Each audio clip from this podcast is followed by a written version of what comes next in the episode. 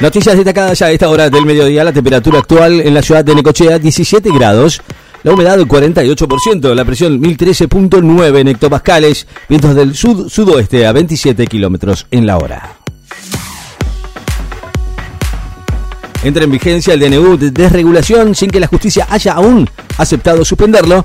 El DNU 70-2023 de desregulación económica dictado por Milei comienza a regir hoy sin que la justicia haya aún dado curso de manera favorable a reclamos de medidas cautelares de suspensión de su aplicación en el marco de una treintena de amparos presentados por organizaciones sociales y sindicales, abogados constitucionalistas y ciudadanos particulares.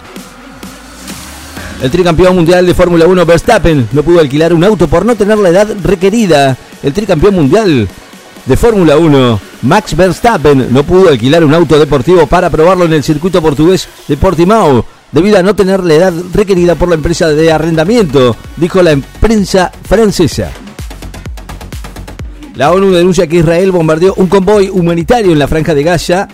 Una caravana humanitaria fue bombardeada en la franja de Gaza por el ejército israelí, sin causar víctimas, denunció hoy el director de la Agencia de las Naciones Unidas para los Refugiados Palestinos, UNRWA, en el enclave Thomas White. Al menos 16 muertos en Ucrania en un inusual ataque ruso de misiles y drones. Irán ejecutó a cuatro espías de los servicios secretos de Israel. Las autoridades de Irán ejecutaron esta mañana a cuatro hombres acusados de tener vínculos con el servicio de inteligencia exterior israelí, Mossad, informó la agencia iraní Fars.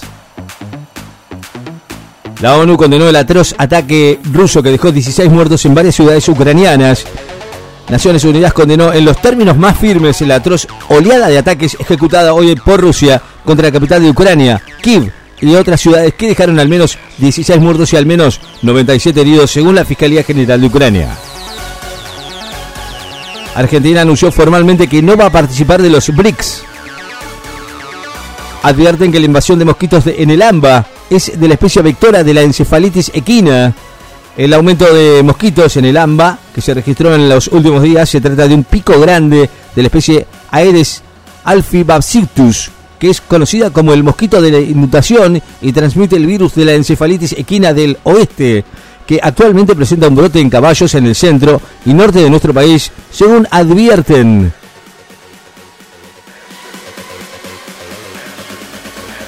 La Rioja recurrió a la Corte contra el DNU, reclama suspensión inmediata e inconstitucionalidad. Nuevos bombardeos de Israel en el centro de la franja de Gaza. Israel bombardeó hoy el sur y el centro de la franja de Gaza en una nueva jornada en la que causó la muerte de otros 187 palestinos, mientras Egipto se prepara para recibir a una delegación del movimiento islamita Hamas para discutir nuevas propuestas para detener la guerra en el asediado territorio palestino. Organizaciones de izquierda se suman a la CGT y a las dos CTA para el paro del 24 de enero. Entre Ríos se registró nuevos casos de dengue y piden reforzar la vigilancia y el control. El ministro de Salud de Entre Ríos detectó en la última hora, últimas horas, dos nuevos casos positivos de dengue en la ciudad de Chajarí, a unos 80 kilómetros de Concordia, en donde ya son cuatro las personas detectadas, y solicitó reforzar las acciones de vigilancia diagnóstico precoz y tratamiento oportuno de casos en toda la provincia. Inédita protesta de Somos Barrios de Pie, ollas vacías alrededor del, ministro, del Ministerio de Capital Humano. Kichilov contra Milei. Venía a cerrar el Banco Central, pero lo que quiere es cerrar es el Congreso. ¿Por qué esta dirigencia sindical hizo el último paro en el 2019? Se preguntó Adorni, el vocero presidencial Manuel Adorni se pregunta hoy por qué esta misma dirigencia sindical, en referencia a la CGT, hizo el último paro nacional en el 2019 al cuestionar la medida de fuerza que la Central Obrera anunció para el 24 de enero reglamenta modificaciones al código aduanero dispuestas por el DNU del 20 de diciembre la AFIP reglamentó una serie de disposiciones establecidas en el Código Aduanero que fueron modificadas por el DNU de urgencia 70 del 20 de diciembre en coincidencia con el inicio del plazo de su vigencia. El gobierno ratifica que busca la modernización del esquema laboral. El, el vocero presidencial eh, ratificó hoy que uno de los objetivos de las reformas implementadas a través del DNU 70-2023 de desregulación es la modernización del esquema laboral al advertir que hace 10 años que Argentina no crea empleo privado de calidad.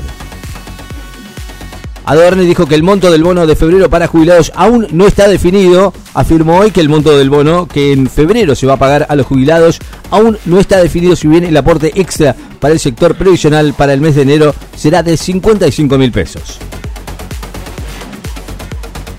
Londres critica las maniobras militares de Venezuela ante la llegada de un buque de guerra británico. El Reino Unido calificó de injustificadas las maniobras militares de Venezuela en respuesta a la llegada de un buque de guerra británico a Guayana, a Guayana en el contexto de una centenaria pugna por el territorio de Sequibo. Farmacias bajan sus persianas de 12 a 13 y van a la justicia en rechazo al DNU.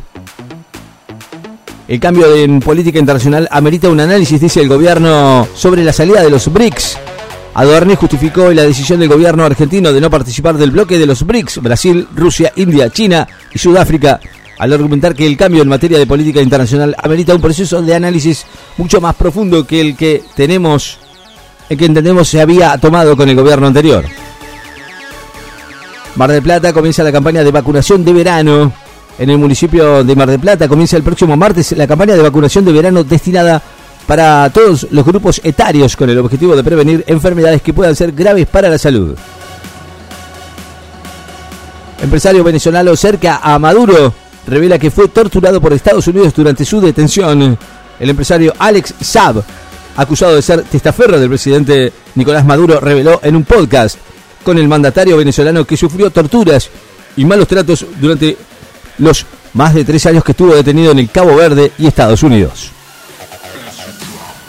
El gobierno bonaerense logró aprobar la ley impositiva y el pedido de endeudamiento. La legislatura de la provincia de Buenos Aires sancionó esta madrugada el pedido de endeudamiento y la ley impositiva 2024 enviados por el gobernador Kichilov, luego de mantener diversas reuniones a lo largo de la jornada con referentes de los bloques opositores, con quien se acordó la creación de un fondo de 116 mil millones para los municipios. La temperatura actual en la ciudad de Necochea, 17 grados. La humedad, 48%. La presión, 1013.9 hectopascales. Vientos del sur-sudeste a 27 kilómetros en la hora. Noticias destacadas. Enlace FM. Estás informado.